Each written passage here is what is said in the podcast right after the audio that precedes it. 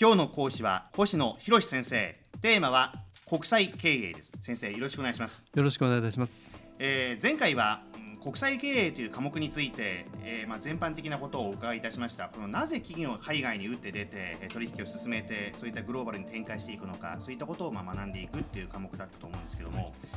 実際ですねじゃあ今現在世界中の会社を見たときに多国籍企業を見たときに今一番トップを走っているっていうか上位を走っている企業ってのはどういったところになるんですか？はい。このトップっていうのはなかなかあのどういう基準でっていうのは難しいんですけど、ええ。まあ、売上売上高っていうのは一番分かりやすいかなと思うんですけど、はまあ、それでいうとですね昨年、えーのえートップはウォルマートというあのアメリカのスーパーマーケットだったんですね。でこれは毎年あの、えーフォーチュンという雑誌があの500という上位の500社売上の500社を出しているんで、まあ、これの基準にするとですね昨年、えー最も売上の大きかったのがウォルマート。2位がえーイギリスとオランダの合弁の石油会社のロイヤル・ダッチ・シェルシェル石油ですね。おはいはい。で3番目も同じく石油のエクソンモービルと。この3つだったんですね。石油強いんですね。はい、でこれがどのぐらい規模が大きいかというとですね、ええ。もう本当に巨大なんですけれども、はい。ウォルマートの昨年の売上は4200億ドル、まあ、日本円で30兆円。えで30兆円ってもうこれもとんでもない額だと思うんですけどなんとなくこうあの実感がわからないですよね。ーはい。でこの実感が湧かないのはですね例えばあの一国の GDP と比較をしてみると分かりやすいかと思うんですけど、はい。世界で23番目にあの GDP の大きいのは台湾4300億ドル。24番がノルウェーの4130億ドルっていうことなんですけどウォルマートの売上はこの台湾一国あるいはこのノルウェー一国に相当するといえばどんなに巨大かっていうことですよね。国一つ賄えるんですね。そういうことです。そうか、すごいですね。でそれだけじゃなくてウォルマートの雇用している従業員数って210万人なんですけど、えこれはちなみに名古屋の人口って227万人ですから一つの会社がですねあの名古屋一つのあの従業員を抱えてるってことですね。やっぱり世界に目を向けてみると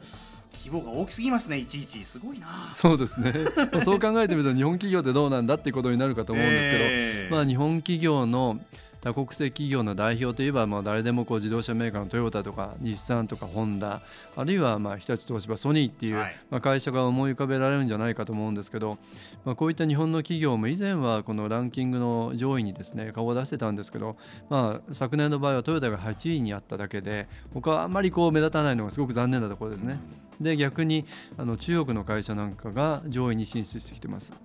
そういう流れがあるんですね。そうなんですね、えーやはりこの勢いが違うというか、はい。もう数字でも現れてるわけですよね。そうですね。例えば、うん今就職活動なさっている方やなんかは、い、ろんなその企業の情報を見たりすることって多いと思うんですけども、やはりどこの企業もそのグローバルというか世界に、ね目を向けたっていうのを、まあ、売り文句というか、まあ、前面に押し出している企業って多いんですけども、ぱりこれから求められる人材というのはそういうのが必要になってくるんですかね？そうですねやはり国際化に対応する人材っていうのはもう常に求められていると思うんですね。例えば僕自身が就職活動してたっていうのはもう本当に30年前ですけどあの頃の会社のパンフレットってどこもいかにうちが国際的な企業かっていう国際国際っていうのを売りだったんだと思うんですけどその後になると今はグローバルの企業っていう言い方を皆さんされてると思うんですけどじゃあ実態はどうなのかなって思うとですね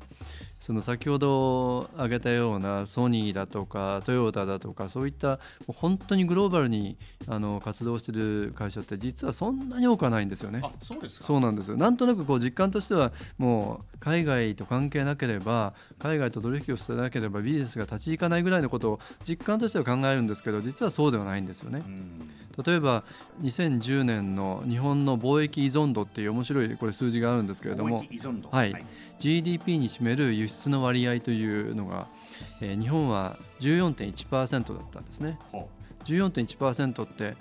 なんか意外と低くないですか？う感じとしてね。なんか子供の頃からですね日本は貿易立国で、はいはい海外からこういろんなこうあの原材料だとか輸入して日本で加工して生産して輸出する国日本はだから貿易立国だっていうふうに言われてきたはずなんですけど、え実はその日本の GDP に占めるあの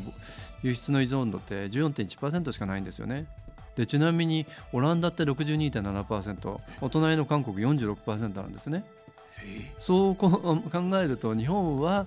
もう全てがこうグローバル経営をしているわけでもなくそれはもう一部に過ぎないし実は内需依存の国だっていうことが分かるわけですね。この先ほどの日本が14.1%とおっしゃいましたけど、はい。大体昔からこれぐらいの数字なんですか、えー、10%前後でですねその前年の2009年には11.5%もう1割にしか過ぎないんですよね。えはい。まあ、そう考えてみるとあのグローバルな本当に経営をしている企業っていうのは一部ですし日本は例えばあの円高の進行であの輸出競争力が低くなるとかいろんなこう懸念されて新聞であの言われますけれども実は日本の企業の中で輸出依存度ってこれこの程度だっていうことなんですね。これ今のままでいいんですか？え僕はいけないと思いますよ。日本のやはり市場というのはこれからますます小さくなっていくわけですね。当然その活路っていうのを海外に見出さなきゃいけないはずだし、い、つまでも日本の中でとどまっていたんでは成長があの期待できないっていうのは当然だと思うんですね。そのためにはその国際経営さらにはそのグローバル化多国籍化を必要とするんですけどなかなか日本の人材がそうは育ってきてないというのが実態じゃないですか。うーんまあその中でも語学もあるでしょうし、はい。経営の勉強もあるでしょうし、はい。えー先生がご専門の国際経営というね、はい。ジャンルっていうのもやっぱり、うん、勉強していかないとはい。いけないんじゃないかなっていうことですよね。はい、そんなこともあって私たちのビジネススクールではそのこういった科目を教えて皆さんがあの海外で活躍できるビジネスプロさんがあの育つようにというふうに期待してるんですけど、ぜひともこのスタモニビジネススクールの方でもはい、引き続きよろしくお願いしたいと思います。はい。では最後に今日のまとめキーワードを一つお願いします。キーワードですか？やはり多国籍企業あるいは海外に活路を見出すという意味で、えーグローバル化、まあ、こういった言葉で締めくくりたいと思いますはい。えー今日はこの時間星野先生にお話を伺いました。ありがとうございました。ありがとうございました